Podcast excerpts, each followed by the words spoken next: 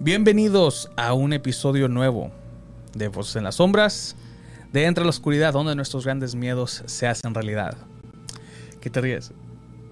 Nada. Yo soy su servidor Juan y a mi lado izquierdo está Ana. Ana, ¿cómo estás? Hola Juan, muy bien. Estamos muy emocionados de comenzar una vez más con Voces en las Sombras. ¿Por qué? Pues porque ya teníamos aproximadamente una semana o dos semanas sin Dos hacer. semanas creo sin hacer. La primera semana ah, estabas de viaje. Pero dejamos el grabado, el de mm, Lalo y Xochitl. Oh, sí. Ya me acordé. Ya me acordé, Juan. ¿Qué? Sí, fue el grabado, pero después este, tuviste unos inconvenientes y no pudiste ir. Y luego la semana después yo estaba enferma y no pude asistir. Así que sí, han sido dos semanas sin episodio. Una disculpa, este, pero aquí ya estamos de regreso. Y adivinen qué. ¿Qué? Ana estuvo en México y no les dijo nada para los escuches de allá. Como que no les dije nada. O sea, pudiste haber saludado a alguien o algo, no sé. Ok. Firmar autógrafos. oh, sí. Pues sí, puse una foto de la casa de las brujas. Que estábamos ahí. Estamos a mitad de temporada, señoras y señores. Estamos a mitad de temporada. Se pasa el tiempo muy rápido. Sí. Pero aquí viene lo padre. Viene Halloween.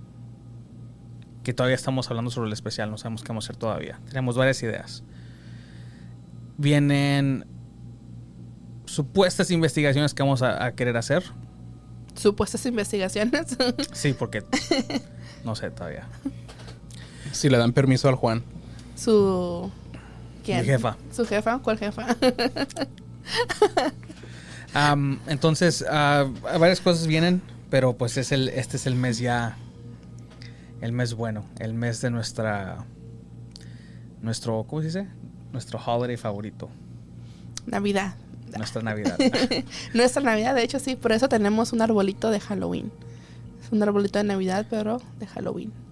Así que este episodio de mitad de temporada va a ser un episodio especial que Ana nos va a hablar sobre su viaje a la Ciudad de México, sobre dos casas muy famosas que están en la colonia Roma.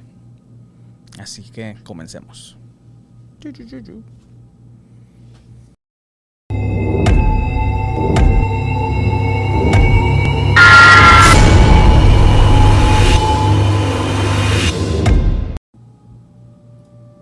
¿Cuál? Oh. Hola. Y estamos de regreso. Fíjense que Ana fue a México. Estuvo allá, estuviste allá que toda una semana. Estuve ahí casi una semana. Estuve de miércoles a lunes. Entonces estuve como cinco días más o menos. Más o menos, sí. Yo no sabía que ibas a ir a la. Bueno, tu- el propósito de tu viaje era algo más, pero yo no sabía que ibas a estar ahí en la colonia Roma. Sí, ahí, ahí fue donde estuvimos hospedados en un hotel. Este que está. Creo que estaba en la Yucatán y la. ¿Qué? ¿Te acuerdas, ingeniero? Yucatán y. Ay, no me acuerdo. No me acuerdo. No me acuerdo. Cuauhtémoc, creo. Yucatán y Cuauhtémoc, ahí en una esquinita. Y justamente estaba, este, yo tenía pensado en visitar la casa de las brujas. Creo que eso ha sido como mi, una de las metas de que si un día llega, llego a ir a la Ciudad de México, tengo que ir a visitar esta casa. Eso siempre ha sido. Y la verdad, cuando, cuando iba unos días antes de, de ir para allá, fue cuando me acordé de que, oh, vamos a estar ahí, deberíamos aprovechar de ir a la casa de las brujas. Entonces busqué en el mapa qué tan lejos me quedaba y resulta que estaba 10 minutos caminando del hotel donde estábamos. Qué Entonces dije, de aquí Resulta somos. que ahí nos quedamos. Ay, no. Qué padre. Hubiera estado padre haberse quedado ahí. ¿Sabes qué es lo chistoso? De tantos videos que me ha aventado de, de lo paranormal y todo eso, nunca había escuchado yo las casas de las, bru- de las brujas. ¿No? Mm. Yo creo que sí has escuchado uno. Bueno, creo que, mira, yo cuando estuve investigando sobre, para este caso, para platicarles, este, nada más pude encontrar un caso de que fue documentado. Bueno, bueno, entre comillas documentado porque se, se supone que la persona que vivió esas experiencias tomó fotos y en las fotos se mira este lo que pues, hizo que se espantara y se saliera de ahí pero las fotos ahorita pues no, no se pueden encontrar en ningún lado. Entonces pero esta persona que tuvo esas experiencias llamó a, a la mano peluda buscando ayuda. Y la mano peluda fue cuando contestó el locutor que en paz descanse que ya no está con nosotros se llama Juan Ramón Sáenz ¿Puedes poner la primera foto, Inge, porfa? Que, eh, para que tengan un contexto, ya que vamos a empezar este episodio con esta casa, la Casa de las Brujas. Qué padre está, ¿eh? Está muy bonita. o sea, si en la foto se mira bonita, en persona sí, sí impresiona. A, a, mí me gustó mucho, sobre todo el área, porque creo que no tomamos fotos, Inge, pero, pero justo enfrente de, de la Casa de las Brujas, de donde estoy tomando la foto, es un parquecito, es un parque, está chiquito y está muy bonito, está una, una estatua. No sé por qué no tomamos fotos de eso. Creo que íbamos apurados o no sé, pero hay una estatua muy bonita y luego alrededor de la estatua hay gente vendiendo pues elotes, vendiendo raspados y todo eso. Y siempre se vive un ambiente muy ameno. De hecho, en todos lados de la Ciudad de México, el ambiente es muy ameno, es muy cómodo y te sientes como en casa. Eso es algo que, que, me gustó muchísimo de la Ciudad de México, algo que les recomiendo a todos si tienen oportunidad de ir. Sí, hay mucha gente que dice que es muy peligrosa, que te van a asaltar y, y, todo eso, que tengas que tener mucho cuidado, pero la verdad, el Inge y yo creo que no hubo ningún momento que nos sentimos este en peligro, en peligro ni este intimidados ni nada. Estuvo muy tranquilo muy bonito pero pues claro no no saben más tomar precauciones no pero yo sí les recomiendo mucho que visiten la Ciudad de México. Pero este sí este esa es la, la casa la casa de las brujas. Creo que la que sigue también es una foto de la misma casa sí. para que tengan otro pero de otro ángulo Ay, hasta parece así como tipo Nueva York. De ese, de ese más estilo. bonito que Nueva York. Bonito. Pues de hecho, por esta, este, este, este, ¿cómo ¿Diseño? se llama? Ese diseño es el que se llama la Casa de las Brujas. ¿Por qué? Pues porque la, la cara principal de, del edificio, pues viene pareciendo un rostro de una bruja que hasta parece que tiene su sombrerito, ¿no? Uh -huh. El sombrero clásico que tiene una bruja. Entonces ahí se alcanza a ver como si tuvieran sus dos ojos y el balconcito que está mero arriba parece como si fuera una boca asimila como si, si, tuviera una boca. O sea, todo ese parte del edificio simula como si fuera una bruja. Y entonces yo estuve buscando información de por qué le llaman a Casa de las Brujas, por qué, este, acaso vivieron brujas ahí, acaso había gente que tenía problemas de brujería, que le hayan hecho algún maleojo o lo que sea o algo, pero la verdad lo que pude encontrar que más bien se los voy a platicar desde el principio porque ya no, no quiero revolver. El caso es de que esta, esta casa está justo en la colonia Roma, pero está en la calle Orizaba y Durango. Está en el corazón de la colonia Roma y Roma, que diga. Y este, ese edificio originalmente fue hecho para como un hotel. Uh -huh. Está este el edificio realmente no se llama la, la, Casa de las Brujas, eso es un apodo que nada más le dieron los, los que viven alrededor. Realmente es el edificio, se le llama uh, Río de Janeiro, porque pues está este, en la calle Río de Janeiro. Uh -huh. Está a ver, dice...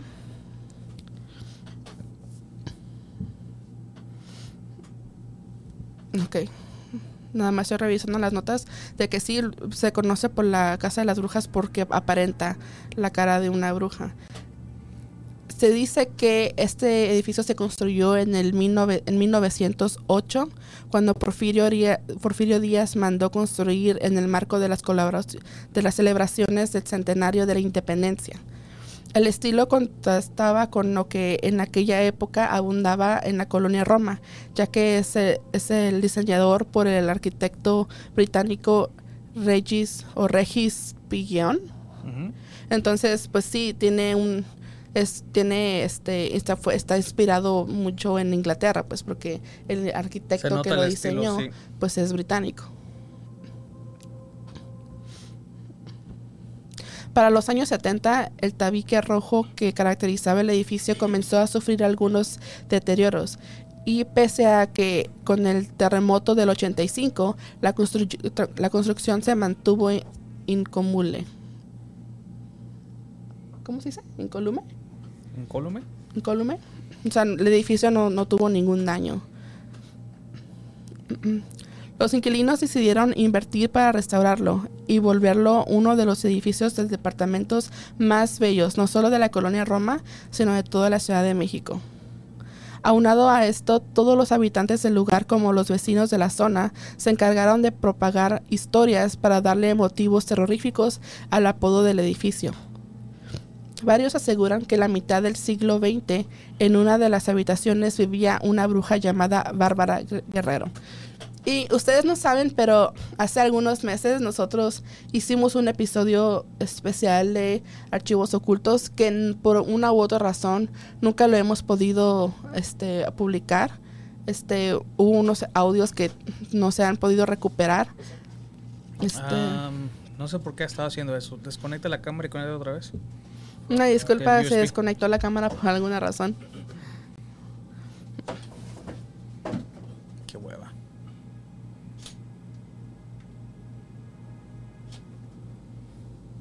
Ahí está. Ahí estamos.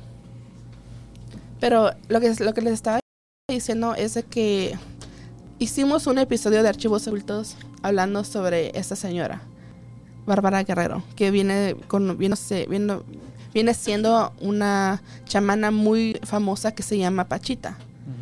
Este.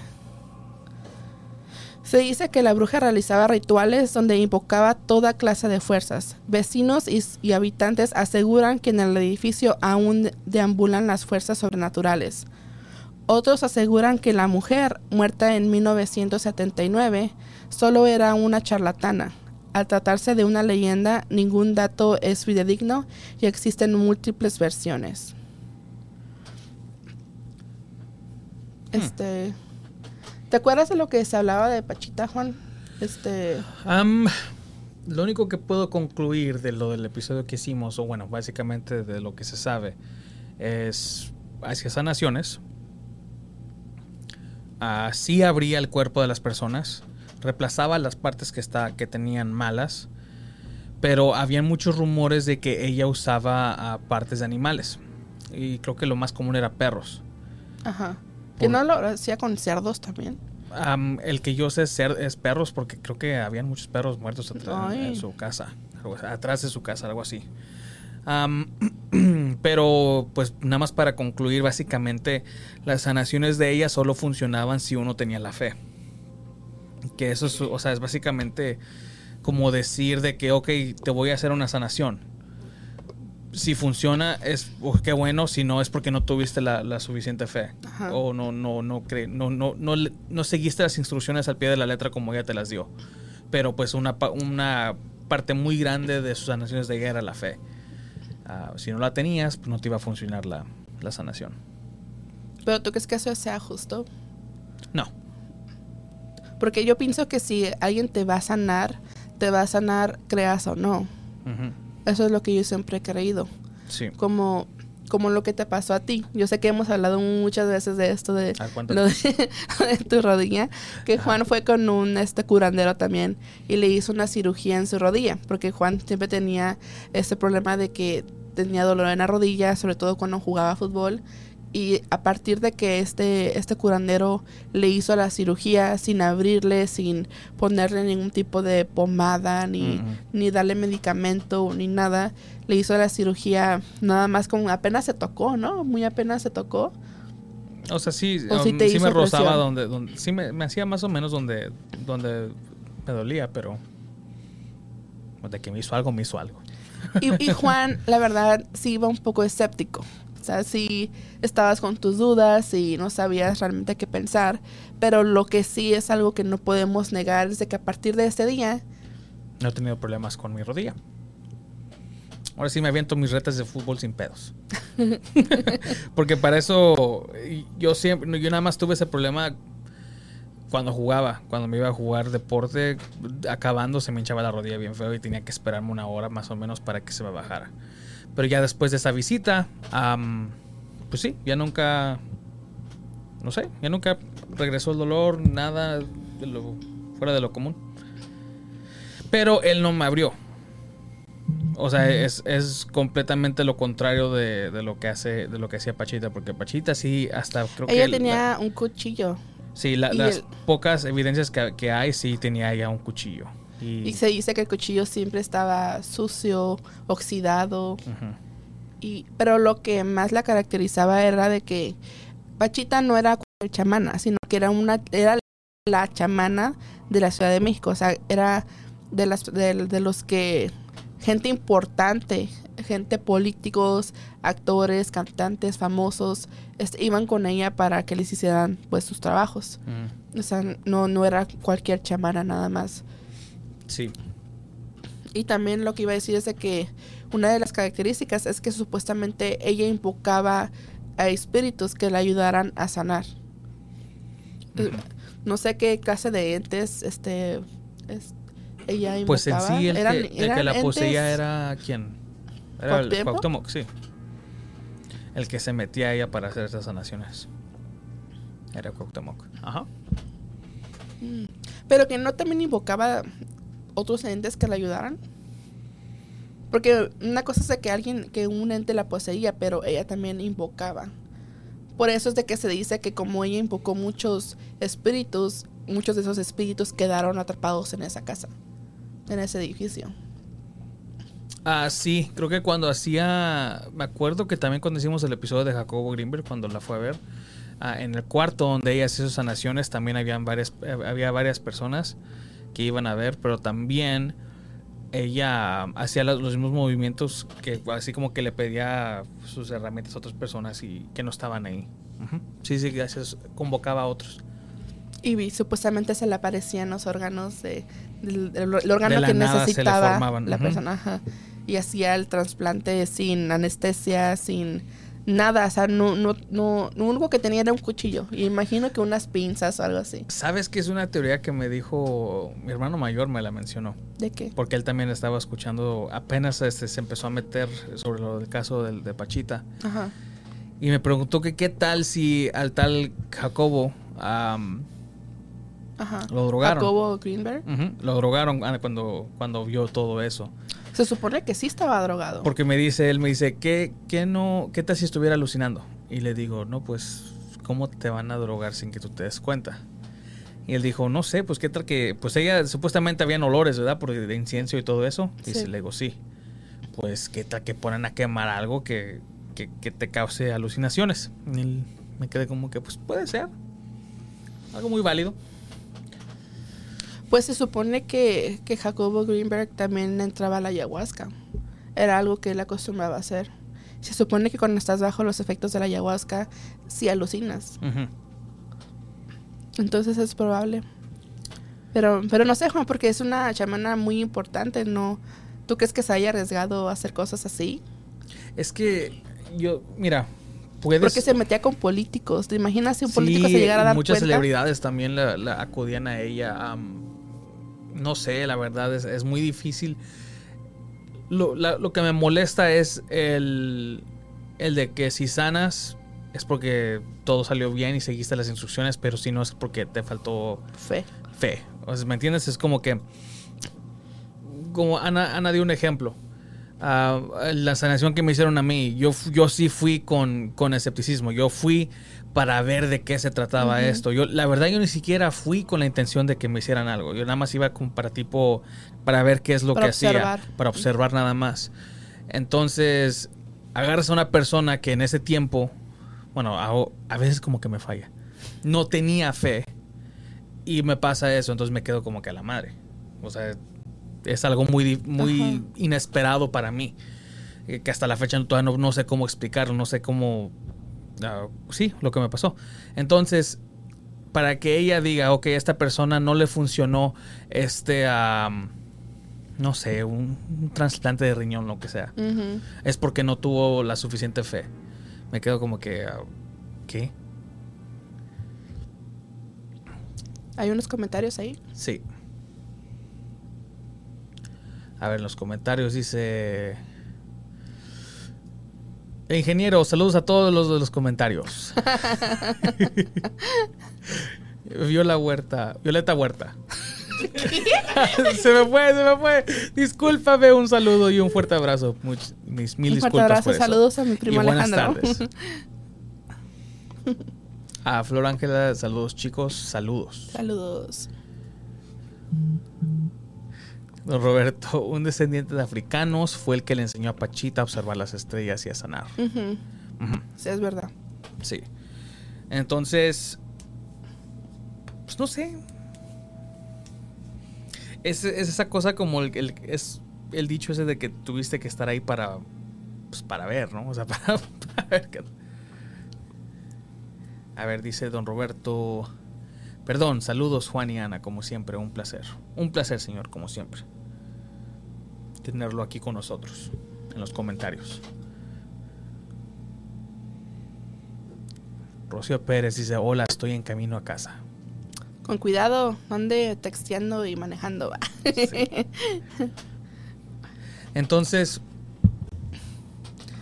la casa de las brujas, diseñada por un británico, que se ve luego luego el diseño.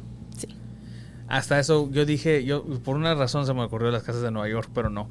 ¿Te acuerdas de la de la segunda película de Conjuro?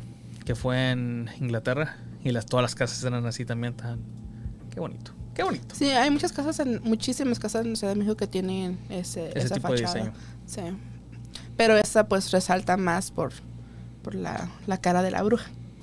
Entonces, esta, la, la que tuvo esta experiencia le habla a Juan Ramón Sáenz, que es la. Obviamente saben quién es, pero la foto que sigue. Para pararme, quitarme la cachucha a esta leyenda, a este señorazo. ¡Bravo! La, la inspiración principal del por qué hacemos este proyecto. Y por qué me llamaron Juan. Ah, no te creas. no es cierto. Juan Mamón Sáenz.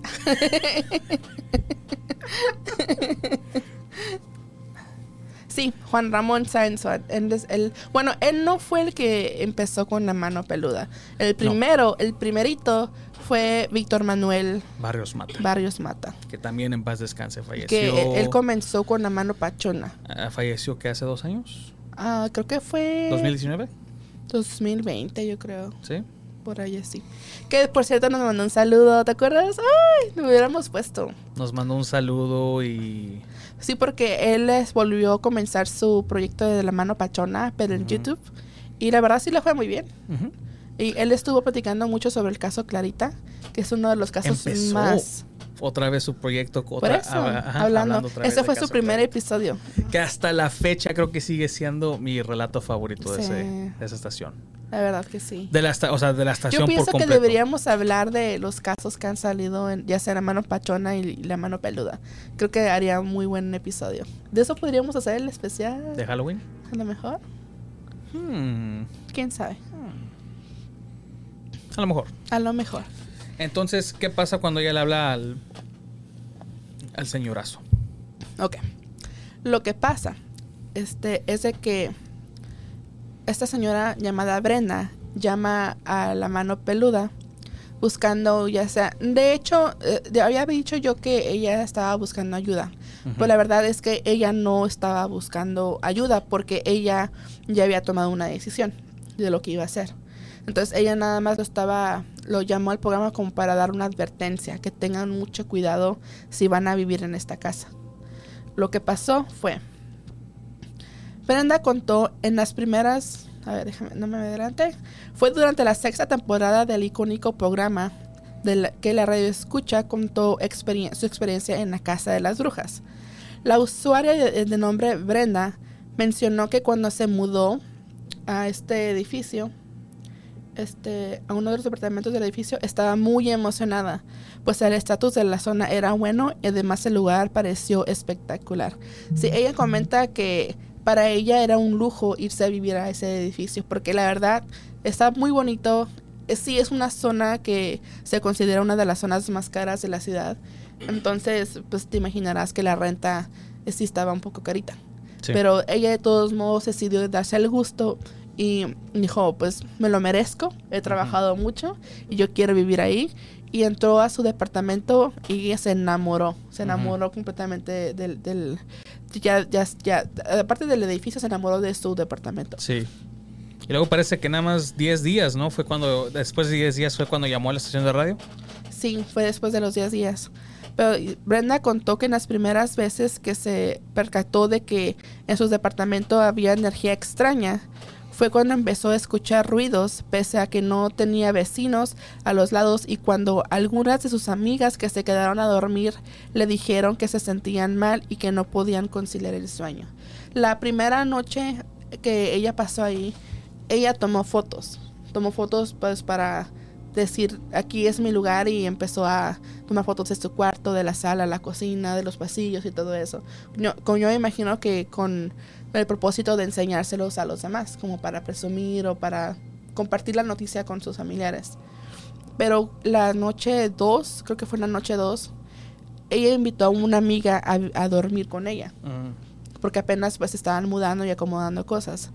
Y pues como ella tenía tiene gatos, este me imagino que no quiso que su amiga durmiera en la sala. Entonces ella le prestó su cuarto.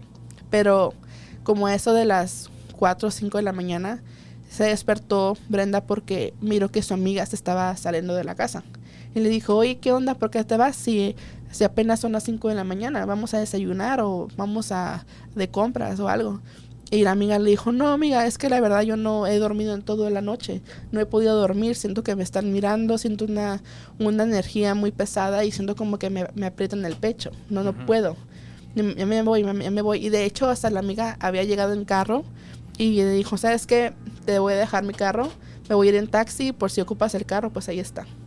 Y Brenda se quedó así como que, no, pues no, no entiende, no, no entendió por qué fue que su amiga se fue así, pero pues no le dio mucha importancia. Este, un par de, un par de días después de su llegada, este, la usuaria contrató a una mujer experta en Feng Shui, o Feng Shui, y ella le dio cuenta de que en el lugar había un ser oscuro. Una vez con este dato, Brenda vio las fotos que había tomado el primer día y ahí fue cuando este ¿qué pasó? ¿Todo bien? Sí, el Inge le movió. Y ahí fue cuando su historia de terror comenzó. Pues en las fotografías vio una mancha con forma de un hombre con un sombrero. Después, en otra habitación, vio que la mancha, vio otra mancha con varios rostros no humanos, con orejas puntiagudas y la boca abierta con colmillos y muchos ojos. O sea, que ella no, no se sentía... Ya, ya cuando la amiga le dijo que, que había una presencia muy oscura, ella no se sintió a gusto, entonces buscó luego, luego, porque fue en cuestión de dos, tres días, buscó una experta en Feng Shui, este, y ella en cuanto entró a la casa sintió la, la- la- una vibra muy pesada Sí. y dijo que, que la vibra que se sentía ahí era que era de un bajo, de un este bajo astral, o sea que era negativo completamente. Creo que puso una, un, medidor de energía y se fue lo más bajo que, que se pudo haber ido. Que dice que jamás en su vida había notado que, o había visto que resultara tan bajo una vibra de algún lugar. Que eso fue como el extremo. Eso fue lo que dijo la experta. Entonces, pues fue cuando dijo, pues, oh, pues se acordó que había tomado fotos el primer día que llegó y se puso a revisarlas. Y a simple vista no se mira mucho, pero ella usó una aplicación, no sé qué aplicación habrá usado porque esto fue como 2008, 2007 que tengo entendido. Ah, ok, es O- o- reciente. Ah, es lo que yo tengo entendido, pero pudo haber sido antes. Entonces, no, no sé qué aplicación, imagino que lo habrá hecho en la computadora, que, que u- usó un programa para detectar la, como la temperatura Ujú. en las fotos. Y así usó la, la aplicación y puso ese filtro de temperatura. Y ahí fue cuando se dio cuenta que en su cuarto había en la pared una figura de como un tipo de brujo, como un hombre. Ajá. Que ella menciona que hasta tenía el sombrero y que tenía la cara así como una, una típica bruja de, de caricatura, así pero este, materializado en una, en una mancha. Y también que en el suelo había muchas, muchas caritas, pero no eran caritas como de niños, sino que ella lo describió en la llamada como si fueran gremlins y que eran como monstruitos, que, pero que eran demasiados, que eran como unos, ¿cuántos hijos? Unos 12, 13, y, y que pues no, no eran humanos y que muchos tenían como las orejas puntiagudas. Entonces, este, ella se asusta mucho. Entonces, lo que hace ella, a ver, déjame ver si tengo aquí el dato. Ah, ah, ok. La, la radioescucha explicó que luego leyó fragmentos de la Biblia e hizo rituales con la finalidad de llevar luz a su departamento. Hecho esto, volvió a tomar fotografías y vio que estos seres se habían ido a la sala y al piso. Además, una vez le, pa- le apagaron y le prendieron la luz mientras estaba acompañada de un amigo. Es- eso es verdad, no sé por qué no está aquí en estas notas. Mm, Se me pasó ponerlas, pero ella también comenta que después de que ocurrió, que miró esas fotos, pues ella ya no se quería quedar sola ahí. Entonces ella le invitó a un amigo que se quedara con ella, porque pues apenas se quedaba de mudar, Juan, se había invertido mucho dinero Sí. pero tenía miedo de quedarse sola ahí. Entonces ella cuenta que estaba platicando con su amigo en la sala y que ella estaba descalza y que sentía que el piso estaba muy, muy caliente. Tanto que casi le quemaba los pies. Entonces, este, pero pues fue cuando se dio cuenta que cuando hizo los rezos y los rituales que hizo, pues los seres que miró en su cuarto en las fotos ahora ya estaban en la sala. O sea que se, se- como lo hizo en su cuarto nada más, no sé por qué no lo hizo en toda la casa, nada más lo hizo en su cuarto, entonces esos seres se fueron a la sala. Wow. Tras estos hechos, Brenda llamó a sus jóvenes caseros, pero estos simplemente le ignoraron, ignoraron sus relatos y lo dejaron pasar.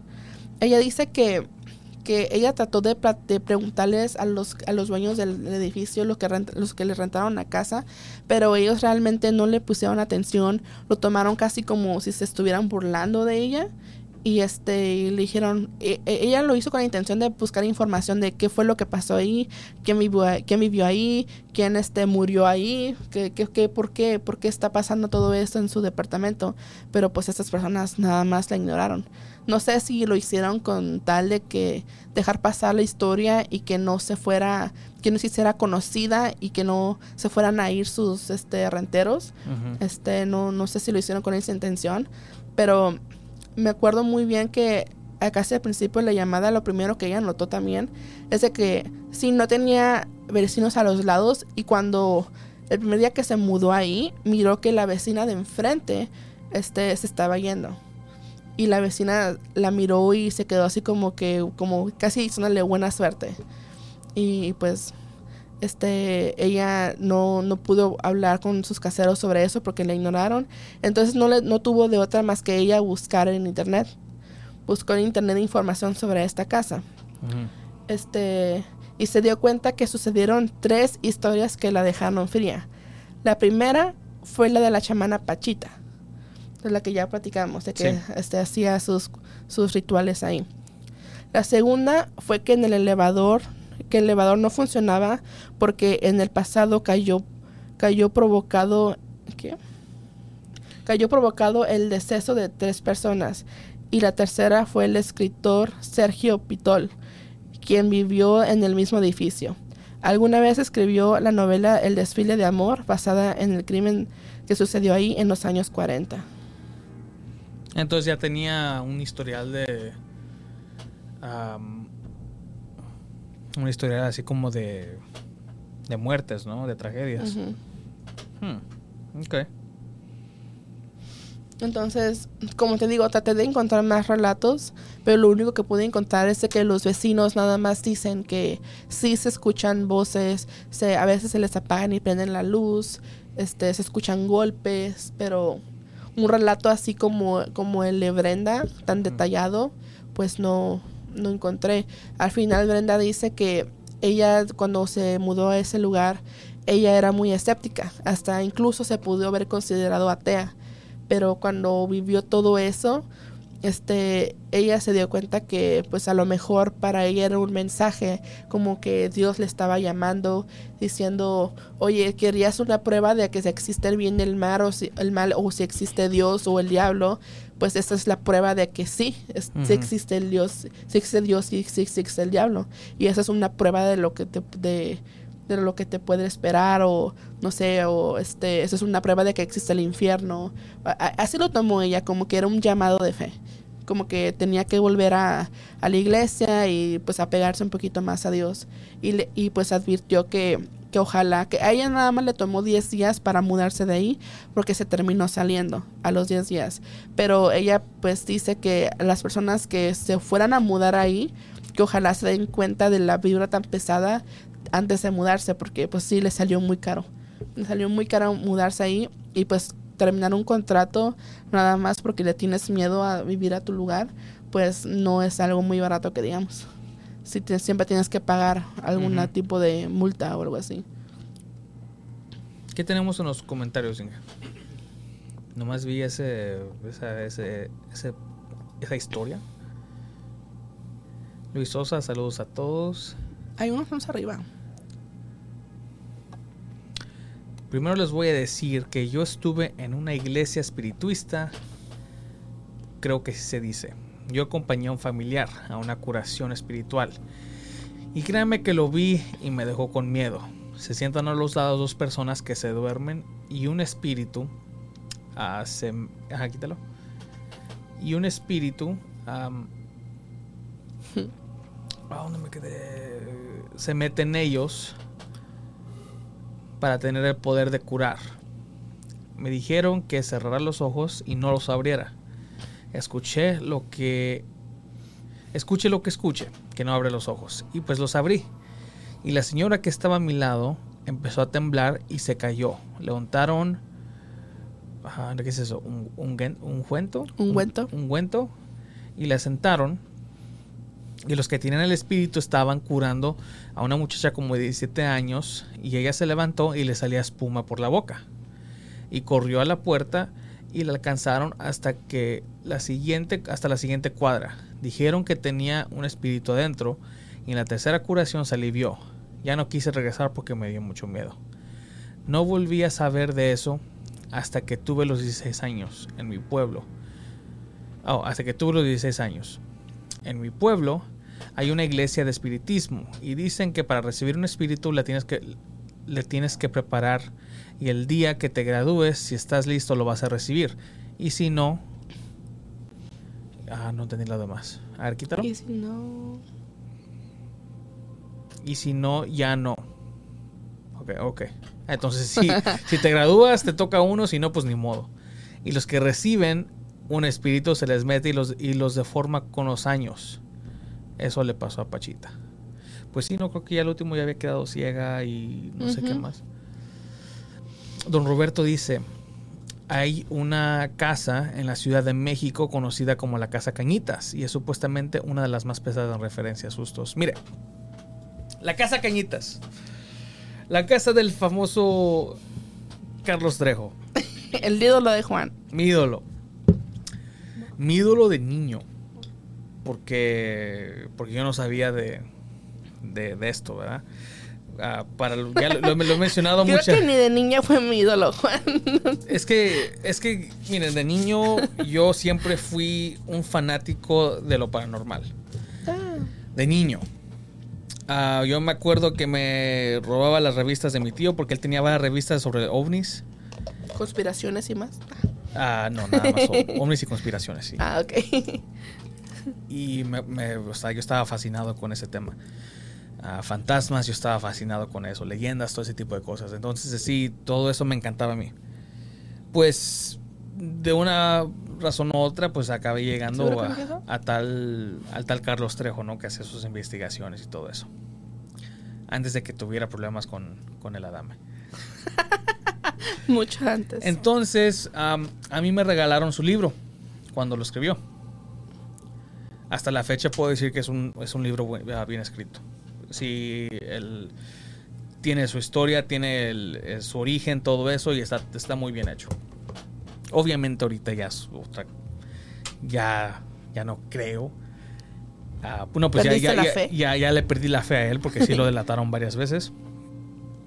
Entonces, sea lo que sea, el libro sobre lo que viene siendo la casa Cañitas, sí me gustó bastante y hasta la fecha me sigue gustando, ¿no?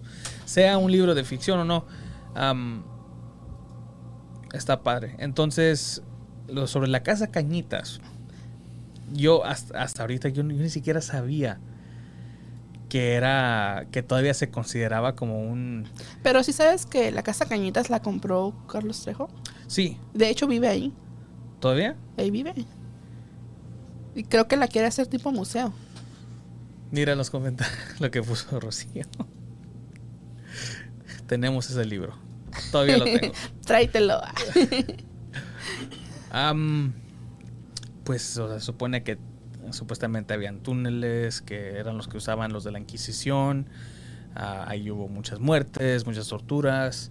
En sí, el ente que se le aparecía, el, el ente que se le aparecía era un sacerdote de esos tiempos, pero que era un sacerdote, un sacerdote maligno. Ok, ¿cuál, es la historia de la casa de Cañitas? ¿Te acuerdas más o menos? ¿Del Una libro breve de él? resumen. Lo que es el caso Cañitas. ok, de, de Carlos Trejo. Sí. Resumen es de que, pues, la casa era, él descubrió como que algo subterráneo bajo de esa casa donde supuestamente eh, está la evidencia, bueno, dice él, ¿no? Está la evidencia de que ahí en los tiempos de la Inquisición se usaba mucho para, para cosas malas. Ahí hacían sus torturas, sus asesinatos, todo ese pedo. El ente que él describe, que lo atormentaba. ¿Quién lo atormentaba? ¿Qué pedo con la cámara? Disculpen, no, no, no sé que tenga la cámara. Creo que es Carlos Trejo que... No quiere que sigamos contando lo de su libro. El ente que sigue atormentando esta casa y que llegó al punto donde ah, la esposa de él fallece. ah, pues él logró verlo una vez y dijo que sí era un, sacer- era un- sacerdote de esos tiempos, pero que tiene una cara muy macabra. En la última parte de su libro, él tiene varias personas ah, con fechas y con una explicación de cómo fallecieron supuestamente por relación eh, con esta casa. Entonces, am, sí, es, es- un supuesta, es como si fuera un tipo poltergeist con una casa posesionada y la gente que vivió ahí, pues básicamente iba a morir. Entonces, yo no sabía que seguía viviendo ahí. Sí, que yo sepa, sí. Yo sé porque lo, hace poquito lo miré en una entrevista que me llamó la atención lo que dijo de que... De hecho, me dan ganas de ver más entrevistas con este güey porque me llamó la atención que dijo que estaba trabajando en un, en un proyecto. A lo mejor suena tonto, suena tonto, pero que estaba trabajando en un proyecto para congelar fantasmas. Es en serio ¿Mm? de que si pueden ver fantasmas, entonces lo más seguro es de que lo los puedan como congelar. O sea, veo el por qué. Ajá. Porque pues en sí una persona supuestamente en el momento que mueren cambia el peso. O sea, insta- instantáneamente que supuestamente el espíritu deja su cuerpo porque el espíritu en sí es una tiene masa, tiene tiene un cierto peso que significa que es una materia. Entonces veo por qué Encuentras está la, lógica. la- la teoría del por qué lo quieren hacer. Pero se supone que él está muy entrado trabajando en eso. No quiso dar muchos detalles porque dijo que eso es algo que lo iba a anunciar después, ya que estuviera más, más preparado. Pero es lo que está trabajando y me llamó mucho la atención porque si lo puede hacer, estaría curada verlo. ¿Sabes a qué, a qué me recordó eso? ¿Has visto, tú la, ¿Has visto la película de 13 fantasmas o 13 Ghosts? Ajá. Lo mismo, o sea, que los pudo capturar y los tiene ah, en- encerrados en paredes que están es- tienen unos rezos escritos para que no se puedan escapar. Mm, A ver, ¿cuáles son los comentarios que siguen? Andan muy activos y eso me gusta, Juan. Que participen. La revista Duda lo increíble es la verdad era muy buena y daba un enfoque científico presentado en forma amena. Nunca he escuchado yo esa revista.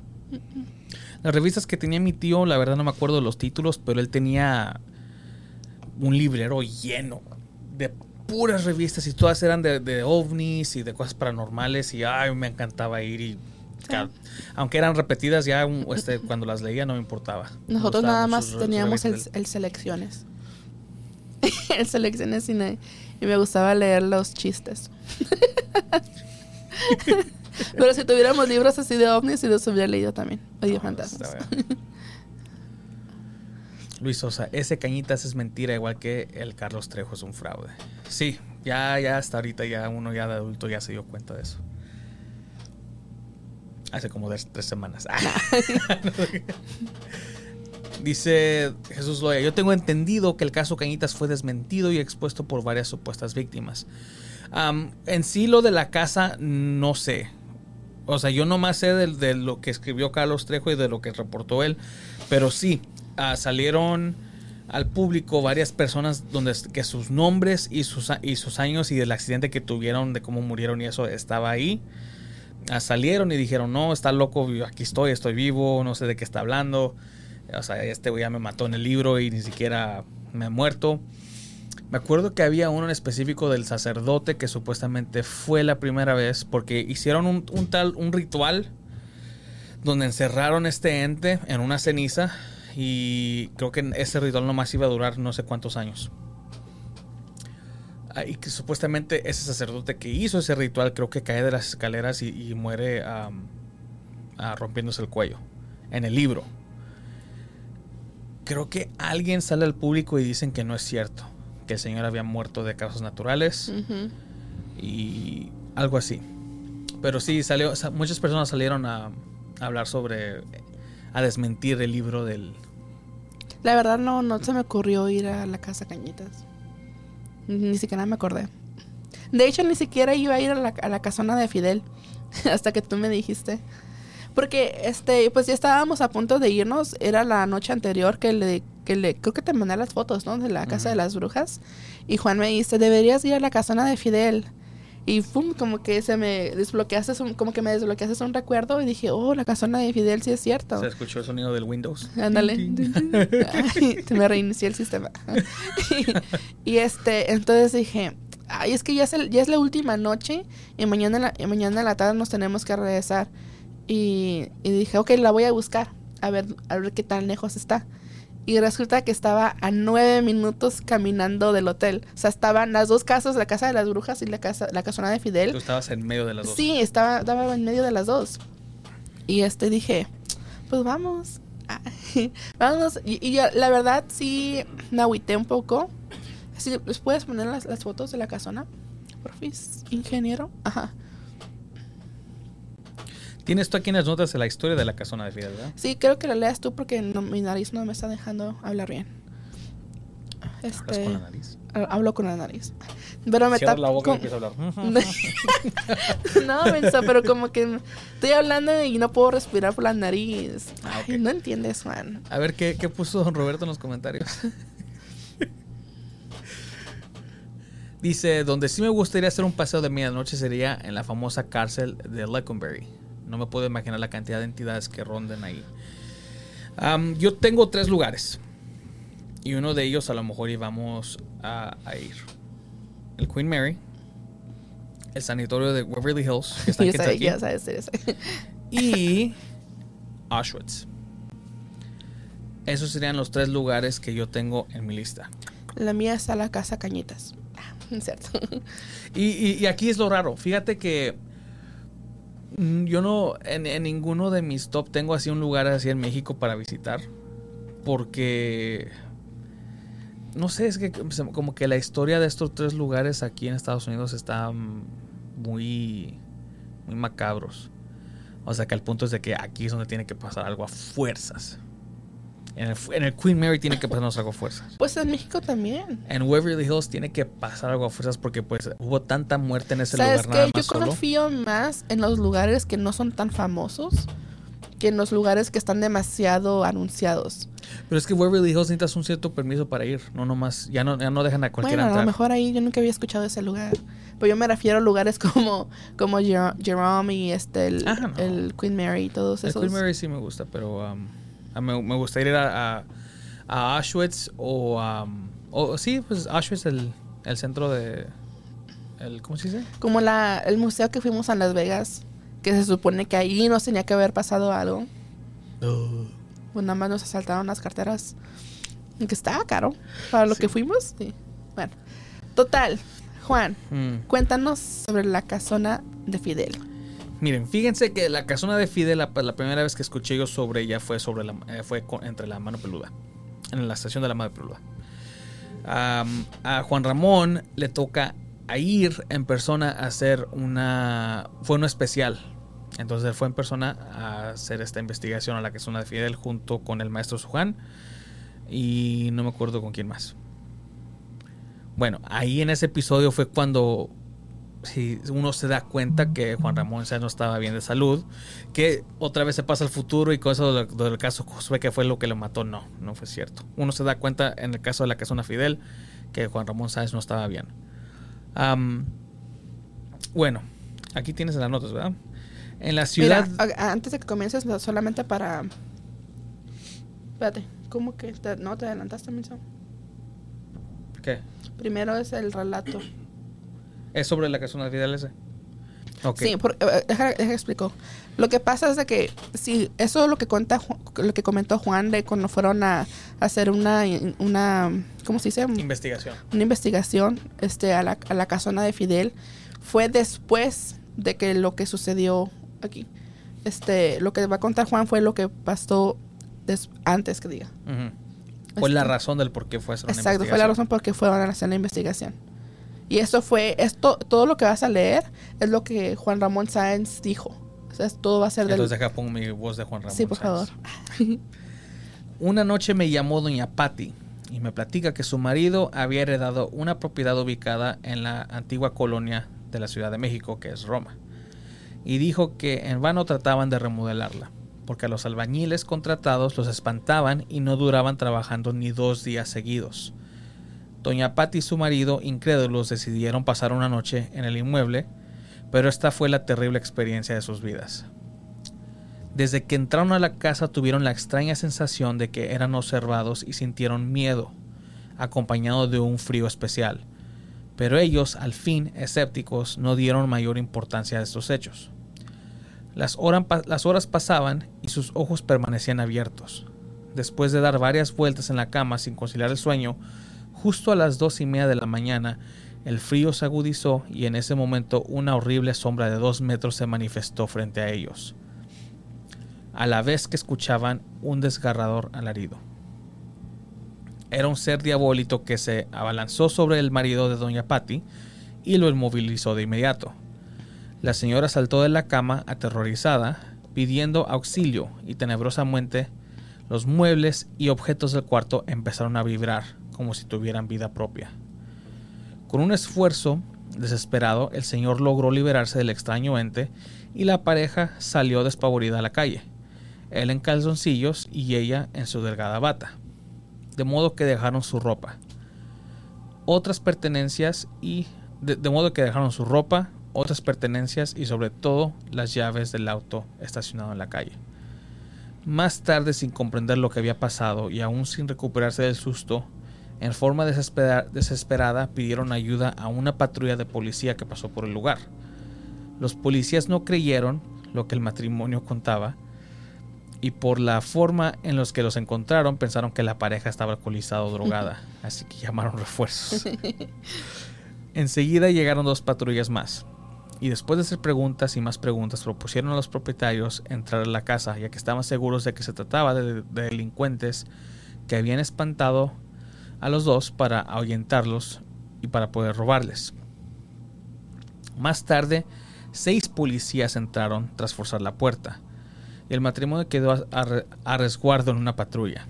Transcurrieron cuatro o cinco minutos y se escucharon tres balazos de- dentro de la casa. En medio de gritos y desconcierto, los gendarmes salieron corriendo, alarmados, pálidos y con caras de angustia, hasta que parecía que habían visto al mismísimo demonio. Uno de ellos se resbaló en la puerta, se golpeó la cabeza y sufrió una herida a lo que no dio importancia. Se levantó y rápidamente entró a su patrulla. Solo Dios y los policías saben que vieron dentro de la casa. El jefe se dirigió, se dirigió al matrimonio. ¿Quién sabe qué tiene esta casa? dijo. Si gusta nos llevamos a un hotel o a otro lugar, pero no volveremos a entrar. Como el matrimonio tenía otro lugar propio a donde ir en esta ciudad, pues se residían en Aguascalientes. Llegaron al departamento de la hermana de Doña Patty y agitados le narraron lo que sucedió, cosa que la hermana no creyó. El marido de Doña Patty juró que no volvería a entrar a esa casa y se limitó a enviar por sus pertenencias y las de su esposa al otro día. Después la señora se comunicó conmigo para que le ayudara a encontrar una explicación lógica de lo que ocurrió. Días más tarde la cité en mi oficina y me platicó la sorprendente historia de la misteriosa casona de la colonia Roma. Así que así fue como Juan Ramón Sáez este, conoció la historia de esta casona. Porque no, no normalmente Juan Ramón eh, este, conocía esos casos porque alguien llamaba a la estación durante el programa y contaba su relato y de ahí seguía la investigación. Pero en este caso fue algo más como, como básicamente fue pidiéndole ayuda, ¿no? Para eso fue que lo contactó. Y para ver qué podían hacer para poder este, liberar la casa de todos esos espectros que estaban ahí. Sí. Pero, este, a ver qué dice aquí. Ok. Entonces, este, después de que eh, él habló con ella, fue cuando se, se, dio cuenta de la historia que hay detrás en esa casa. Porque no nada más porque sí fue que hay espectros, sino hay una historia detrás. Entonces, la historia detrás es lo que sucedió aquí. Una historia muy macabra. Una historia muy macabra de por qué es de que hay tantos entes en la casona de Fidel. Y por qué es de que se llama la casona de Fidel. Bueno, ahí les va. Dice, en la Ciudad de México, la colonia, Roma es conocida por sus históricos edificios cuyas fachadas evocan la esencia de diferentes épocas. Varias de estas construcciones cuentan con su propia historia, las cuales han sido transmitidas a lo largo de las generaciones. Era una casa antigua de 120 años de edad, que en los años 70 del siglo XX era habitada por Fidel y sus abuelos, pues los padres del muchacho habían fallecido años atrás. Fidel era un joven rebelde que cursaba el segundo año de vocacional y por entonces se había convertido en un vago y se iniciaba como consumidor de drogas. Los abuelos habían perdido casi toda la autoridad sobre él, así que Fidel hacía lo que quería. Pero las circunstancias empeoraron en la medida en que los abuelos iban enfermando a causa de la vejez y de que el joven empezó a practicar ritos diabólicos con, con muchachos que conoció en su escuela y que, y que pertenecían a una secta. Fidel y sus amigos primero todos los viernes y al final de todas las noches realizaban ritos en el sótano de la vieja casona.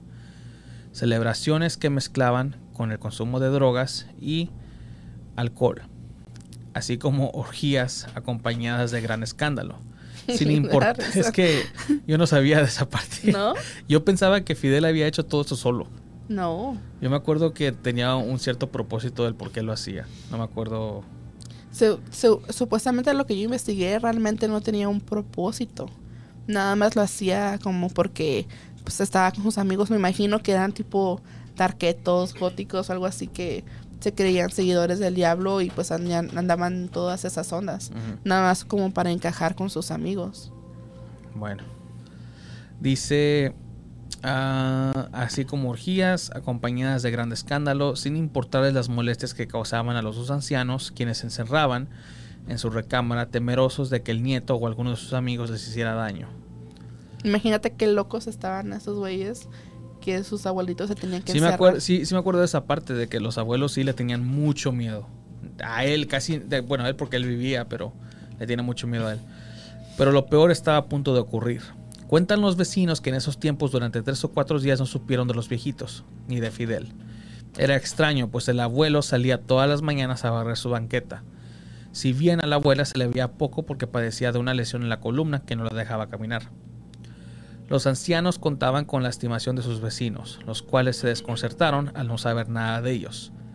Al cabo de una semana, de la casa empezó a emanar un pestilente olor a podrido, insoportable para quien pasaba por el lugar. Algunos vecinos, alarmados y preocupados por los ancianos y su nieto, se dirigieron a las autoridades y lograron que los agentes policíacos entraran a la casa forzando las cerraduras. Al abrir la puerta, el olor a muerte se acrecentó, lo que obligó a los agentes y vecinos a protegerse la nariz con pañuelos para resistir la repugnante pestilencia. Aquí les puedo decir algo. A, a mí me tocó est- oler este famoso olor. ¿Oh, sí? Sí, cuando nos dieron el tour ahí en, en el, en, el, ah, en el laboratorio de, de Phoenix, de aquí de National Phoenix. Porque dicen que el olor a muerte es algo que no lo puedes confundir con otra No, cosa. mm, mm. no. ¿A qué huele? ¿Lo puedes este, As- definir? A tacos de al pastor. A tacos al pastor.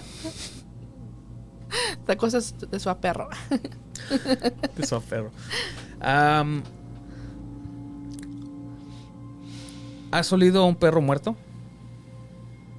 Más o menos. Sí. Cien veces peor. Manches. Mil veces peor.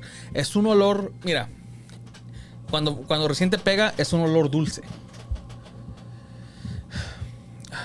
Como, como la leche echada a perder, recién echada a perder. Que te da la duda, la hueles y dices tú, está echada a perder. Y no es hasta que la pruebas que dices, ok, ya se Sí, echó a está perder. Pero, o sea, al principio te pega un olor así como que medio dulcecito. Pero luego lo pruebas y te Y luego sí sabe muerto. Eh, te pega un olor muy. Eso, es un empieza con un olor medio dulce. Pero después, o sea, que te pega como un tren. Es un. No. Un tufo. Hasta la fecha. No he. No, bueno. Pues ya no puedes oler, Juan. A lo Yo- mejor ya no, puedes yo di- trabajar yo en digo- eso. yo di- ¿Tú crees que eso te pueda destapar? No, yo digo que sí me ¿Sí? lo destapa, sí. No, sí. Es. es, es- no, es, es muy difícil de describir, la verdad. Em- Empieza como algo dulce y luego te pega bien feo. ¿Y si tiene diabetes la persona? nadie. no importa. Nadie, nadie tiene una resistencia a este olor. Hasta, hasta ahí el que nos dio el tour nos dijo, nadie, nadie lo puede resistir. Cada uno tiene sus maneras de cómo poder dis- Aguantarlo. aguantarlo. Ah, el nuestro maestro me, me dijo, nos dijo, yo me pongo algodones en la nariz.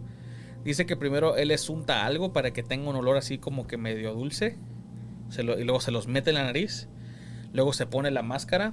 Pero adentro de la máscara él le unta este... Vicks. No. am, pasta de dientes. Mm. Pero que tenga un fuerte olor a menta.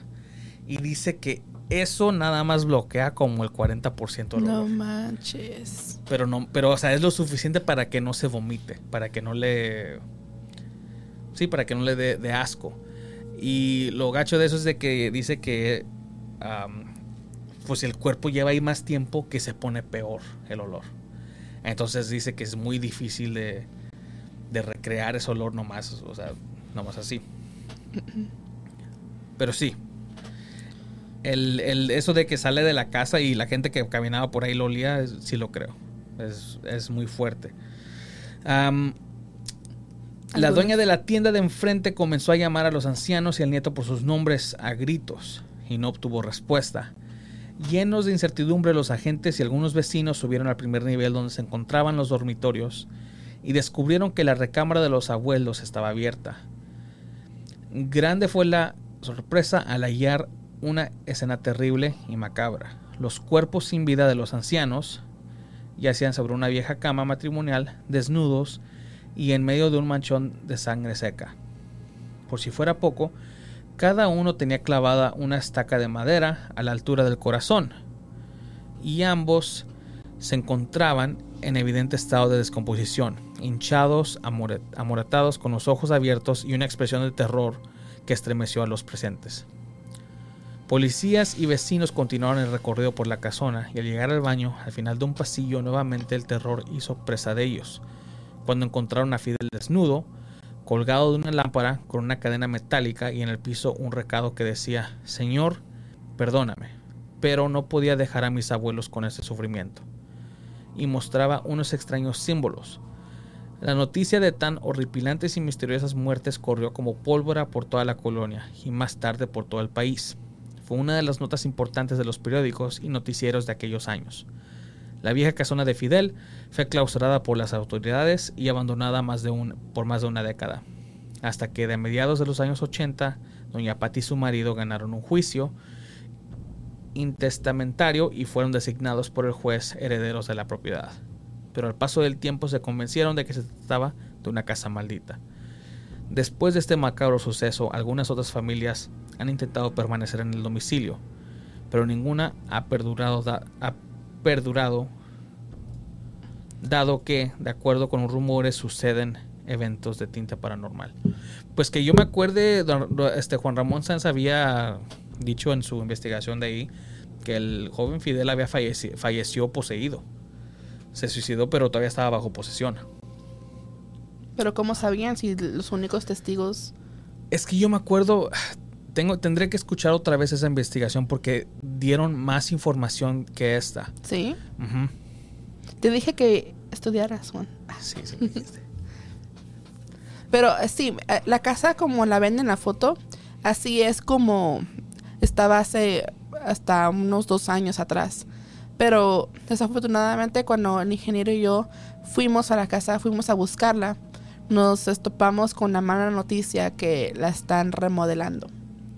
Este, la, la casa no, no tuvimos acceso a la casa, ni siquiera la pudimos ver, más que por unas rendijitas, porque pusieron, este, ¿cómo se dice? Como bardas de, de, metal, con, hasta con anuncios así, porque pues estaban, está bajo construcción y es muy es muy peligroso entrar. De por sí, eh, como está, tiene más de ciento hay de ese 120 años, pero este, este artículo es, es viejo.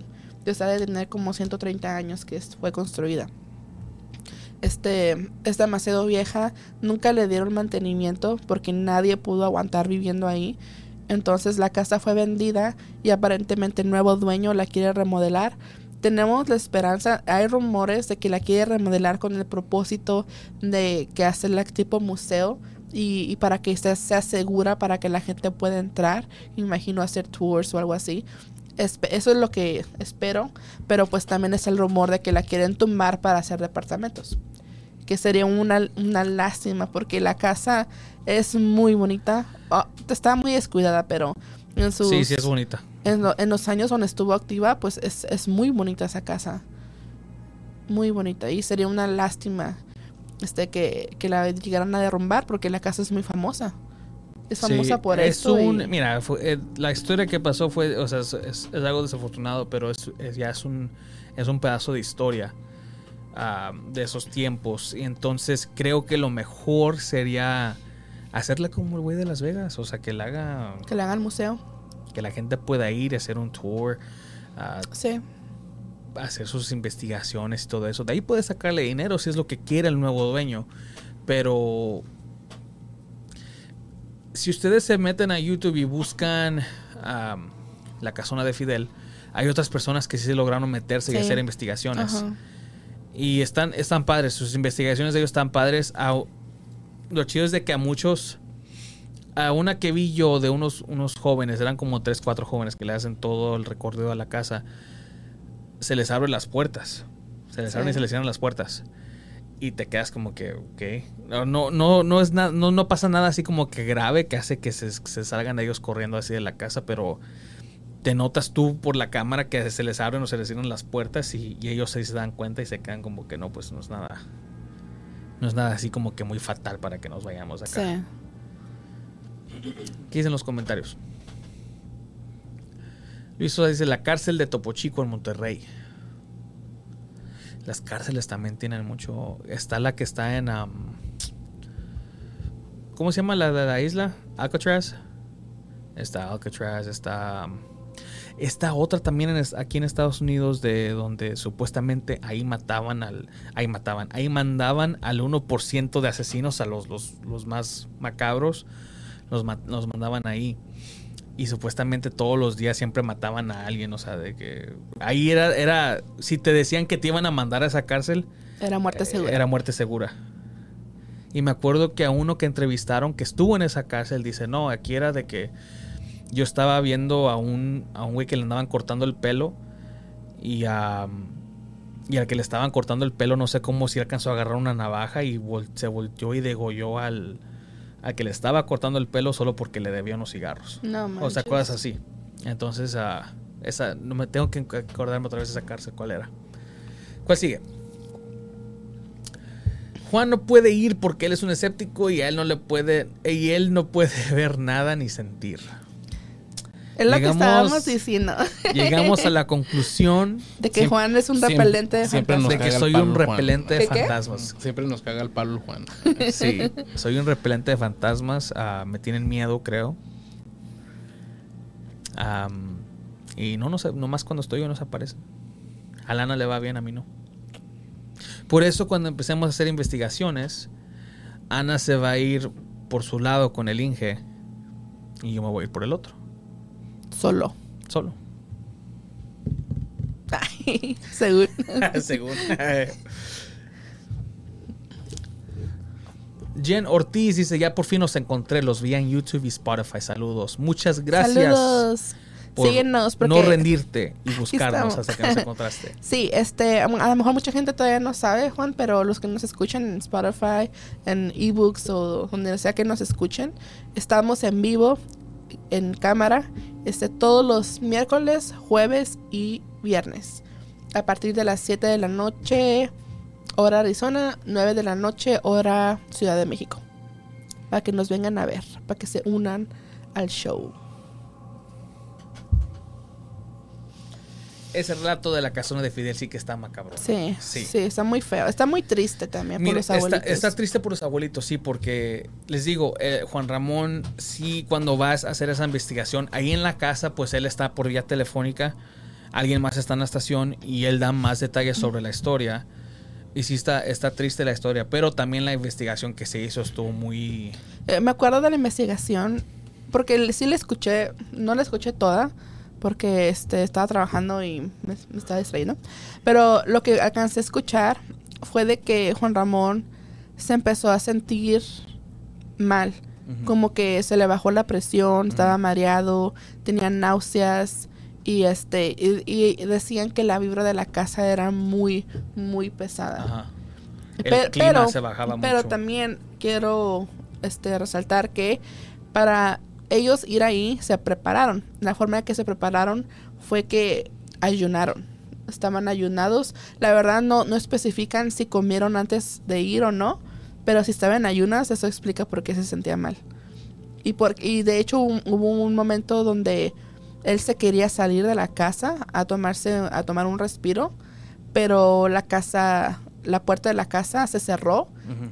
Y se atascó. O sea, no- sin explicación, la, la puerta de la casa Creo no que la un podían mueble le alcanza a pegar, ¿no? O se le cae un mueble encima o algo así.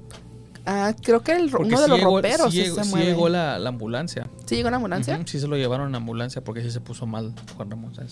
Pues por ayunar. Y también ahí estaba con, creo que sí, el maestro Sujan. y llevaban su campanita.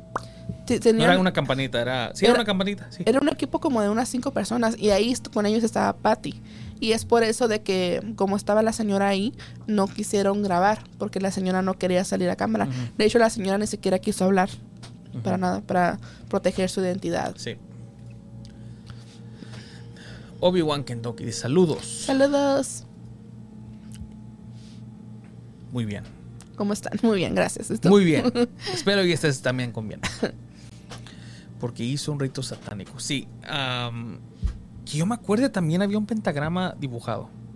¿O no? No me acuerdo. Hay un piso donde hay una carpeta roja. No sé si es el recibidor. Y supuestamente ahí había un pentagrama muy grande. Y me acuerdo que hasta don- este Juan Ramón Sáenz lo menciona. Bueno, pues ahí en el fondo ustedes pueden escuchar en, ese, en, ese, en esa investigación, ustedes escuchan cómo tiemblan los muebles. Se escuchan cómo se avientan cosas y pues don Ujú. Juan Ramón se escucha el miedo, porque sí tenía miedo, y cómo, Sí, cómo está él- él pasando dice, todo. La verdad es que tengo mucho miedo. y se muy escucha asustado. y se escucha de la nada se escucha la, la campanita ping ping porque esa campanita creo que le había mandado a bendecir El a, Papa. a cinco la diferentes sí la bendijo el papá Ajá, el Papa. Cuando fue a México. Mm, ok.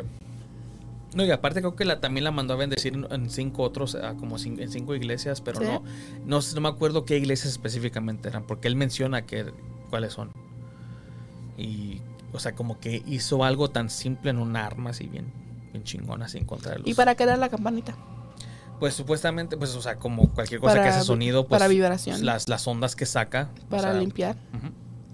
para lo que estuviera pasando se calmara. ¿Hay otro comentario? ¿Y piensan que al derrumbar la casa y hacer nuevas construcciones ya se acabó el problema? No. Siento que lo que. Si derrumban la casa y hacen unos apartamentos o un hotel, ah, creo que a la gente que se vaya a hospedar ahí les va a esperar algo chido. Que diga, conmigo, o sea, algo tenebroso. algo tenebroso. no sé qué pueda hacer, no sé qué pueda pasar, pero no, no creo que resuelve los, los problemas de esa casa. Pues es como, co- perdón, lo que platicábamos con el episodio de, en el episodio de Octavio, que cuando una casa ti- tiene entidades y la casa por alguna razón la modificas, esas entidades se molestan. Yo creo que al quitarle su casa, derrumbarle la casona de Fidel, pues se me imagino que es peor, ¿no? Sí, obvio. Tiene, tienen que. Obvio. Obvio. Muy buena historia, interesante. Muchas Sí. gracias. Yo, yo espero que si no, no hagan apartamentos, que hagan algo así, Algo ma- algo chido. más turístico. Sería una lástima que la tumbaran, la verdad. O sea, un ejemplo como la que fuimos a Las Vegas, o sea, es, es una casa que el, el acabó, el dueño la acabó ah, haciendo en un museo, pero dejó como el 90% de lo que tenía lo dejó ahí, o sea, el- el- varios muebles son los originales, las paredes, los diseños de la madera y todo eso. Sí, nada más poca, lo, casi lo- lo- su colección fue lo que añadió y lo demás se quedó igual. Entonces, algo así estaría padre. Pero para que lo puedan hacer algo, para que lo puedan hacer de esa manera, la tendría que comprar a alguien que, que se la dedique a eso. Quiera hacer así. Carlos Trejo, tú que vives ahí cerquita, cómprala. Exacto, el FAT continúa. El pedo continúa, Sí.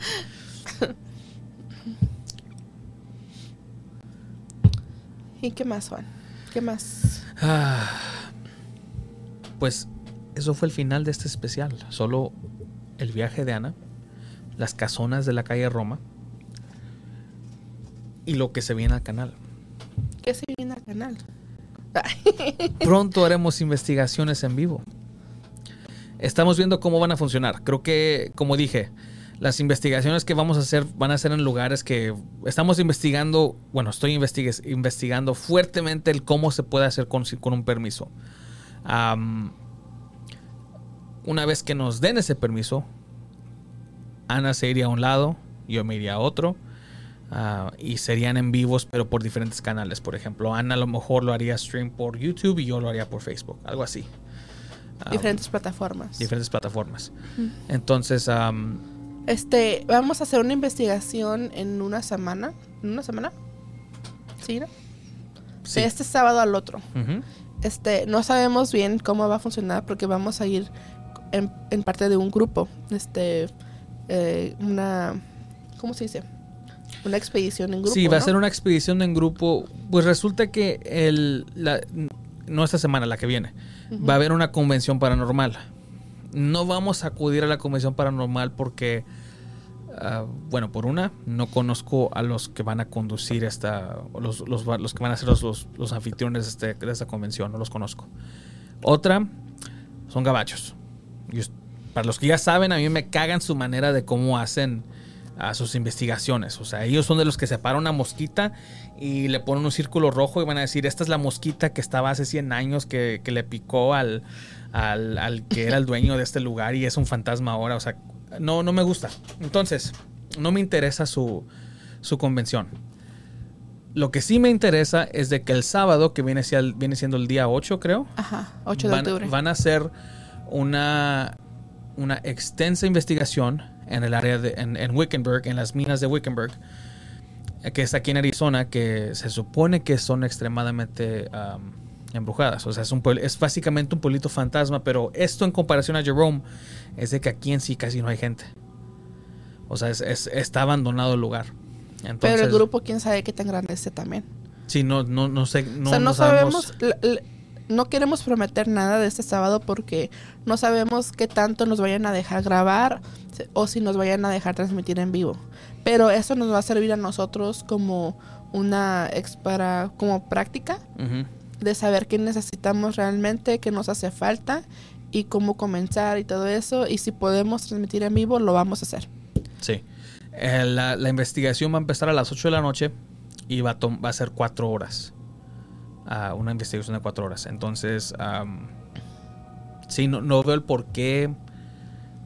No, nos, no, no veo el por qué nos va a ir mal. ah, Porque sí, eh, o sea, entre más historia le busques a este lugar, es- está lleno de miseria, de muertes, o sea, de todo. Todo lo que, todo lo que puede formar un pueblito fantasma lo tiene y el por qué lo decidieron hacer ahí en ese lugar esa investigación, pues al- al- de algo tiene que ser porque varios programas que se dedican a cazar fantasmas han ido ahí. Así mismo a Zach Baggy, el, el dueño de- del Museo de Las Vegas, ha ido a ese lugar. Entonces, por alguna razón. Así que ojalá y ojalá y tengamos buen material para ustedes. Eso es Sí, porque este, con la práctica que agarramos ahí, vamos a tratar de hacer transmisiones en vivo así más seguido. A ver si encontramos algo. Y no se les olvide, los miércoles vamos a estar en vivo también con ovnis y conspiraciones a la misma hora. Y no se, no se les olvide también que los jueves tenemos la sección nueva con Katy. Katy es la que está llevando a cabo este, este nuevo, esta nueva sección de asesinos seriales, casos criminales, historias muy, muy pesadas, pero muy interesantes que yo pienso que los van a, lo van a disfrutar mucho. La sección se llama Mente- Mentes Siniestras, Ujú. todos los jueves a las 7 de la noche, hora Arizona, 9 pm, hora Ciudad de México. Ah, los últimos dos episodios fueron de Richard Ramírez, Ujú. este, El, del- el- el el acosador, debut, el debut del- de la sección fue Ajá. Richard Ramírez. Richard- Ramírez, que es el acosador nocturno. El de ayer se trató de, ¿cómo se Ah, llama? David Parker Ray. Este, él es el asesino de la caja de juguetes. Estuvo muy interesante esos episodios. y Yo, yo les recomiendo que si no lo han visto, vayan y lo vean. Y cada jueves aquí vamos a estar. Y por supuesto los viernes a la misma hora con Voces en las Sombras. Dice don Roberto, avísenos con tiempo para pelar el ojo y estar atentos desde este lado de la pantalla. Claro que sí. Por supuesto. Y felicidades por este nuevo proyecto. Buena suerte. Muchas gracias. Gracias. Ah, se les aprecia a todos los que estuvieron con nosotros esta noche. Nos vemos la semana que viene. Esta noche estuvo con ustedes Ana, el Inge y servidor Juan. Y tengan una muy buena noche. Adiós.